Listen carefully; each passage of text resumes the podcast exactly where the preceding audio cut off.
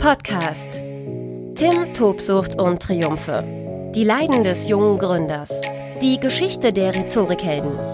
Fünf Jahre emotionale Höhen und Tiefen. Keiner hält dich auf. Mit Tim Christopher Gasse, Gründer der Rhetorikhelden.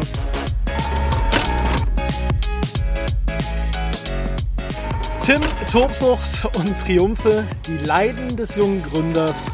Ich begrüße dich ganz recht herzlich zu der heutigen Podcast-Folge, in der ich mit dir über das liebe Geld sprechen möchte.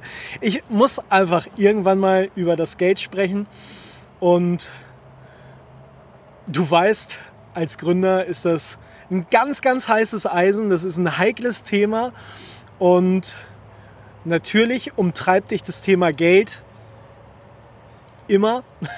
Ich glaube, äh, egal ob ich jetzt Angestellter oder äh, Selbstständiger bin, wir alle wissen, äh, das Thema Geld ist leider kein unwichtiges.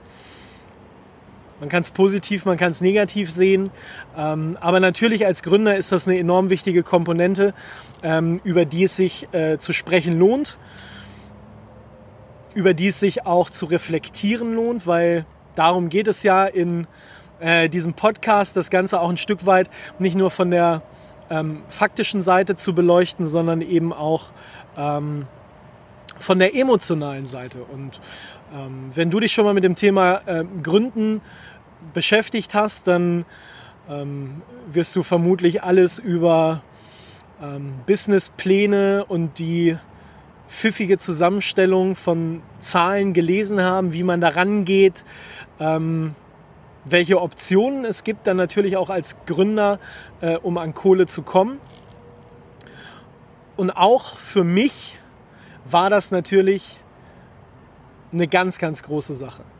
Ähm, es gibt den KfW-Kredit, den ähm, KfW-Kredit für Gründer und dieser KfW-Kredit, ich glaube in Höhe von, äh, bei mir waren es damals 45.000 Euro, ähm, war natürlich zu Beginn erstmal sehr, sehr beruhigend. Ähm, aber irgendwann war er dann auch mal schnell weg. Ähm, mit Blick jetzt auf die Zahlen, um die es ähm, aktuell bei mir geht, kann man sagen, ach ja, was war das für eine angenehme Zeit damals? Äh, ich hatte wenig Ausgaben. Ähm, allerdings leider auch erstmal natürlich wenig Einnahmen. Aber das war alles noch recht überschaubar. Nichtsdestotrotz, der Weg dahin war ein langer. Weil wenn du überlegst, ähm, dass du einen Businessplan schreibst, ja final eigentlich immer mit dem Ziel, an Geld zu kommen, Geld einzunehmen. Ähm, ja, dreht sich dann am Ende alles um die Zahlen. In einer anderen Podcast-Folge ähm, spreche ich ja über den, ähm, über den Wert eines Businessplans, nicht nur über den Wert eines Businessplans mit Blick auf ähm, das Geld, was du bekommen kannst, sondern eben auch, was es mit dir macht. Nämlich, indem du einfach mal aufschreibst, was dir wichtig ist oder für dich auch selber erkennst, ähm, an welcher Ecke es sich nochmal lohnt, nachzujustieren. 45.000 Euro hört sich jetzt erstmal nicht viel an. Wenn ich eine, eine ganz, ganz wichtige Erkenntnis, glaube ich, in den letzten ähm, Jahren gesammelt habe, gerade mit Blick aufs Geld, dann würde ich mich ähm, immer noch als den Klein-Klein-Denker bezeichnen. Es gibt unterschiedliche Finanzierungsmodelle einer Firma, Menschen, an die du herantreten kannst, die Geld haben, die auch Geld ganz bewusst in Startups investieren. Ich bin den klassischen Weg mit dem KfW-Förderkredit über meine Hausbank, die Sparkasse, gegangen. Da gibt es vermutlich ganz, ganz viele Menschen, die dir den Vogel zeigen und sagen, die Sparkasse, äh, äh, überfall doch gleich eine Bank oder so. Kommt aufs Gleiche raus. Also ich glaube, die Sparkasse ist ein sehr, sehr konservativer Weg. Zeigt mir aber auch im Nachgang, dass ich mir meiner selbst halt auch ein Stück weit gar nicht sicher war. Dass ich vielleicht auch ähm, vielleicht damals hätte beispielsweise die sogenannten Business Angels, die ähm, potenzielle Geldgeber sind für deine Firma, dass ich die vielleicht gar nicht hätte überzeugen können. Ähm, dass ich vielleicht einfach viel zu, viel zu sehr auch darauf fokussiert war, oh, ich puzzle erstmal so ein Stück weit vor mich selber hin und dann gucke ich mal, was passiert. Und wenn ich die 45.000 Euro in Sand setze, ja gut, dann war es ein gutes Projekt. Ciao. Und ich gehe doch wieder zurück ins Angestelltenverhältnis. Also das war ähm, ja schon, glaube ich, so die kleinstmögliche äh, Summe irgendwie, um da überhaupt durchzukommen. Natürlich würde ich das jetzt im Nachgang anders machen. Aber logisch, hinterher ist man immer schlauer. Und natürlich bin ich jetzt fünfeinhalb Jahre später auch ähm, voll mit neuen Erfahrungswerten, voll mit der Überzeugung, ähm, dass das gut ist, was ich da tue, dass ich sehr, sehr vieles richtig gemacht habe und dass vor allen Dingen, ich glaube, die meisten Menschen, allen wird es nicht so gehen, aber dass den meisten Menschen ähm, im Seminar der Rhetorikhelden ein Licht aufgeht, dass sie sich äh, gut aufgehoben fühlen, dass sie sich ähm, motiviert fühlen, dass sie äh, Tatkraft empfinden, ähm, in der Praxis ans Werk zu gehen. Hätte ich das natürlich damals gewusst, hätte ich finanziell noch ein bisschen mehr auf die Kacke gehauen. Aber es ist eben ein ganz, ganz schmaler Grad. Es ist ein Spagat, selbst zu bewerten, ja, in welche Richtung gehe ich versuche ich es möglichst klein zu halten. 45.000 Euro.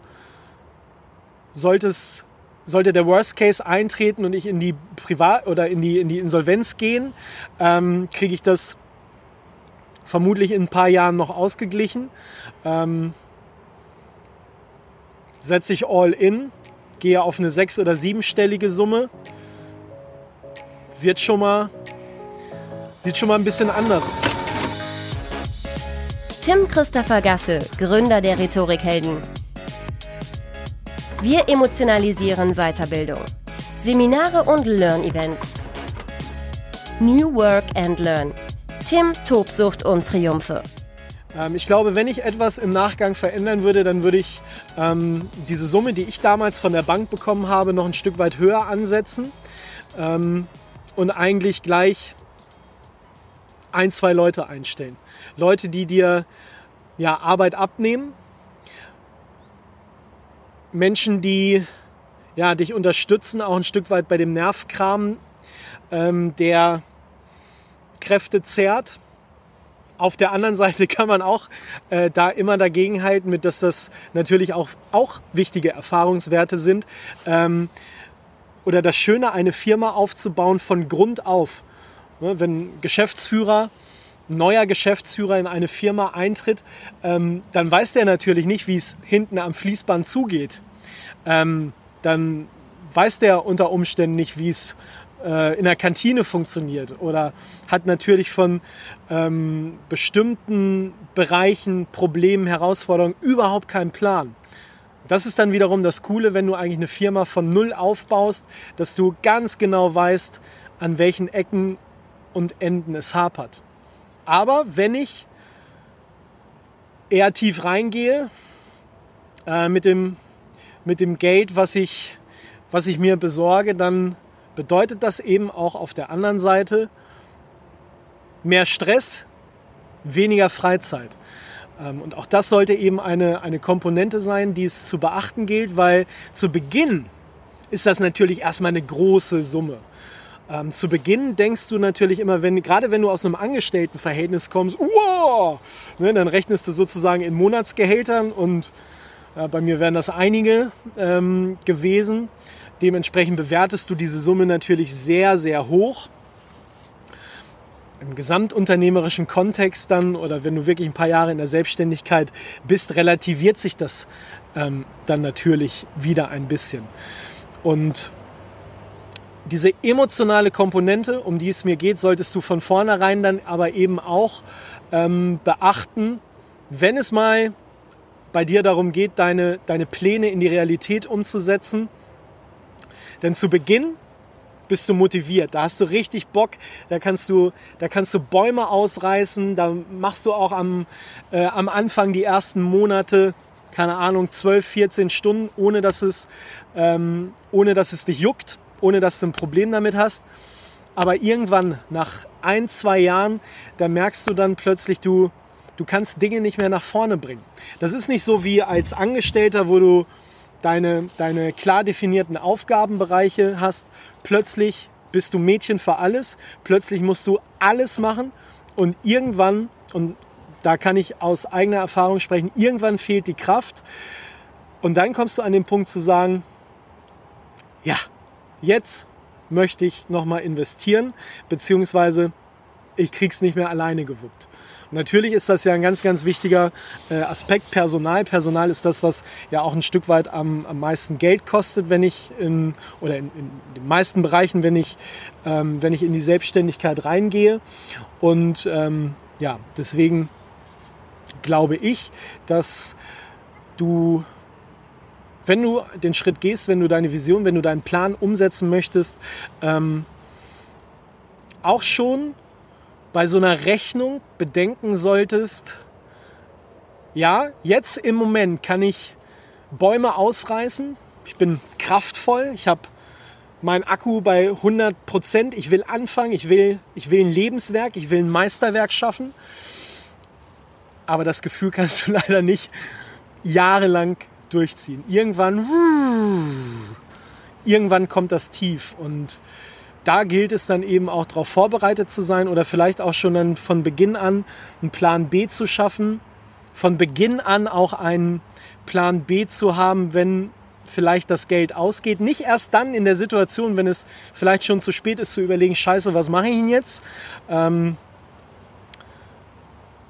vermutlich habe ich mich auch über andere Optionen abseits, abseits der konservativen Sparkasse zu wenig informiert. Ähm, ich glaube, es hat sich heute auch noch ein bisschen, bisschen verändert, so das Gefühl für, für Gründen in Deutschland. Machen wir uns nichts vor. Warum hörst und siehst du diesen Podcast? Weil das Themen weil die Themen rund um Gründung, ähm, Selbstverwirklichung, Persönlichkeitsentwicklung einfach immer mehr aufploppen. Die werden immer, immer wichtiger. Auch deswegen ähm, ja, freue ich mich dir hier ein paar Impulse, ein paar Impulse aus emotionaler Sicht des Gründens geben zu können. Ich hoffe, dich auch wieder hier mit so ein kleines Stückchen weiterbringen zu können. Hab das immer auf dem Schirm, klapper die verschiedenen Optionen ab und wenn du die Menschen, die Geld haben, egal wer das jetzt ist, Bank, Business Angels oder, oder andere Fördertöpfe, auf die ich an dieser Stelle nicht eingehen möchte, weil das tun andere en masse. Äh, da kannst du dich im Internet informieren. Hab genau auf dem Schirm, in welche Richtung du da äh, gehen kannst, welchen Topf du da noch anzweigen kannst, mit welchen Argumenten. Ähm, was ist deine Message? Was ist dein Mehrwert? Was ist deine, was ist deine Nische? Und vielleicht auch mit Blick aufs Geld stell deine Idee einfach vielleicht auch mal in so einer Pitch-Form ähm, Freunden, Bekannten ähm, vor, vielleicht nicht unbedingt den aktuellen Kollegen oder dem aktuellen Chef, das wäre vermutlich kontraproduktiv. Aber ja, hol dir einfach mal Feedback ein. Dann bekommst du noch ein viel, viel besseres Gefühl dafür, ähm, ob das der richtige Weg ist, den du da gehst, beziehungsweise wie weit du schon auf dem äh, richtigen Weg fortgeschritten bist. Und auch das kann dann natürlich ein ganz, ganz wichtiger Maßstab sein, ähm, wie, hoch dann, wie hoch du dann am Ende ähm, ja, den Kreditrahmen ansetzt oder wie viel Geld du äh, eben haben möchtest. Und ja, dann am Ende ist es das äh, Zusammenspiel, egal wie viel, wie viel Geld du bekommst aus ähm, dem, was du an Sicherheit hast und an Motivation reinbringst, äh, um dein Business dann äh, ans Laufen zu bringen. Aber schon, schon äh, zu Beginn auch eine Summe, wo man durchschnaufen muss. Kann dir sagen, wenn ich jetzt mit ein bisschen Abstand auch äh, andere, äh, andere Gründungen mitverfolge, ähm, beispielsweise aktuell in meinem Freundeskreis im, im ärztlichen, im medizinischen Bereich, wo es dann, ähm, wenn man sich da selbstständig macht, in Millionenhöhe geht, äh, auch weil man teure medizinische Geräte kaufen muss, weil man einen Kassensitz braucht, ähm, dann ist das schon deutlich, deutlich beunruhigender. Ja, aber überleg genau auch, was du für ein, für ein Typ bist. Werteorientierung ist natürlich auch ganz wichtig, um Klarheit für sich zu haben, wie hoch kann ich gehen. Weil wenn ich von Anfang an schlecht schlafe, weil ich vielleicht eher der Kopftyp bin, ähm, auch dann kann ich meine Motivation, meine, meine Energie, meine Tatkraft nicht ähm, Monate oder Jahre lang ähm, aufrechterhalten. Irgendwann kommt das Loch. Gründen ist wie eine Achterbahnfahrt. Von himmelhoch jauchzend zu Tode betrübt. Ähm, Gemütsveränderung innerhalb weniger Augenblicke. Ähm, sei darauf vorbereitet. Mach dir Gedanken darüber, was bist du für ein Typ. Und ja, vermutlich konnte ich dir den einen oder anderen kleinen Hinweis geben, in welche Richtung du auch ähm, bei den Zahlen dran denken kannst, eben die Zahlen nicht nur rein äh, faktisch betrachten, äh, zu betrachten, sondern auch ja, ein Stück weit emotional. Ich bin aber fest davon überzeugt, du schaffst das, denn du kennst, glaube ich, inzwischen auch in diesem Podcast äh, meine Grundüberzeugung, die Grundüberzeugung der Rhetorikhelden. Keiner hält dich auf.